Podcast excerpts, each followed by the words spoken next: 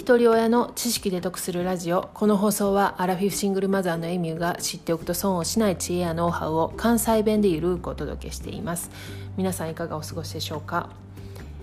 あの先日免許の更新に行ってきました。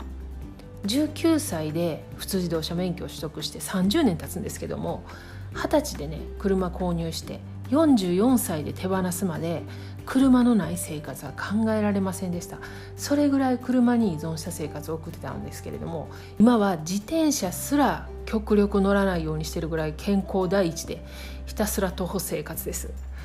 今までね約10回ほどね免許更新の講習を受けてきたんですけども今回ほど真剣に受講したのはありませんでした。今日は免許更新の講習での気づきをお話ししたいと思います。あのそんな大した気づきではありません。とまずね講師の先生というかおじいちゃん。めっちゃ上手に話すなと思いました。最近はねどこの業界も高齢の方が働いてるのを見かけるんですけれども多分講師の先生もね確実に60ぐらい定年前かなって感じですねで警察官もね来年から定年の年齢が引き上げられるそうですあの詳しいことは知りません。でもちろん今まで講習何度も受けてきてるんですけれどもまあ早終われへんかなくらいの気持ちでした。でちょっと真剣に聞いてみるとねいろいろ気づきがあったんですよ。まず講師の方の話が上手っていうかね内容に応じて注意する部分と人を引きつける部分声のトーンとかね強弱をつけてね相手の印象に残るような話し方をされていることに気づきました。あともちろんね大阪で受講したので講師の先生関西弁なんですけどね。例えば「歩行者見えんやないか」いう交差点もあるけど必ず止まらなあかん。対向車線の車に隠れて自転車なんかも走っとるからね。めちゃくちゃ注意せんと飽きません。言うて他府県から来た方が大阪で受講したら新喜劇見てるみたいでおもろいんやろうなと思って聞いてたんですけど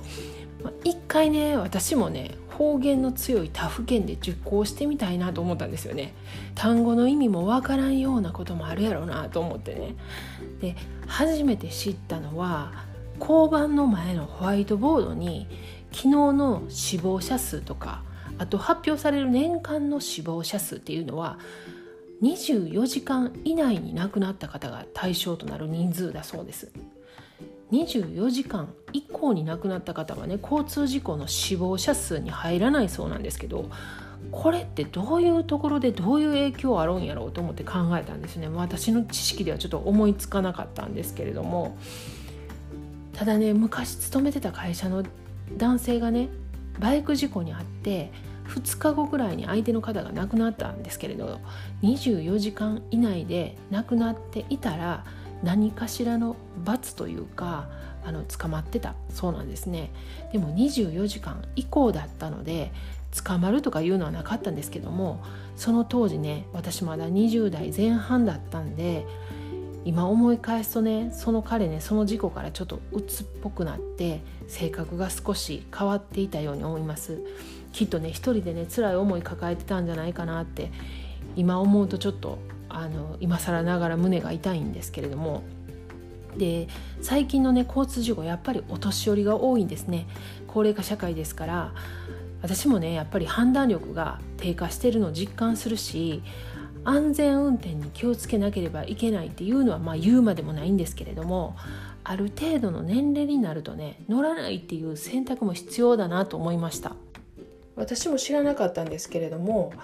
自主的に運転免許証を返納したらそれに代わる運転経歴証明っていう免許と同じサイズの証明書を発行してもらえるようなんですね。で地域によって違うんですけれどもその証明でタクシーの料金が割引になったりメガネ屋さんでディスカウントを受けれたりいろいろ特典設けられています。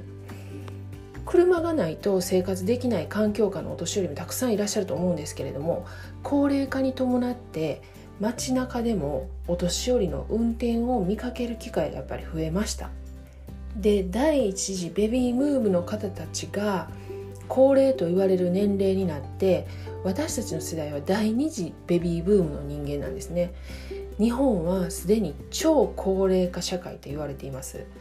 3人に1人が高齢と言われているのはニュースでも見聞きしていると思うんですけれども出生率が減って人口が減ってるのにお年寄りが増えていく。ちょっと考えても問題が山積みだということが分かります。私たち世代でも今から自分たちがどういうふうに年齢を重ねていくのかまだ今からでも十分間に合うことの一つが健康管理だと思います。これからどのように年を重ねていくのか運転免許の更新から着想をお話してみました。では最後までお聴きいただきありがとうございました。今日も笑顔で。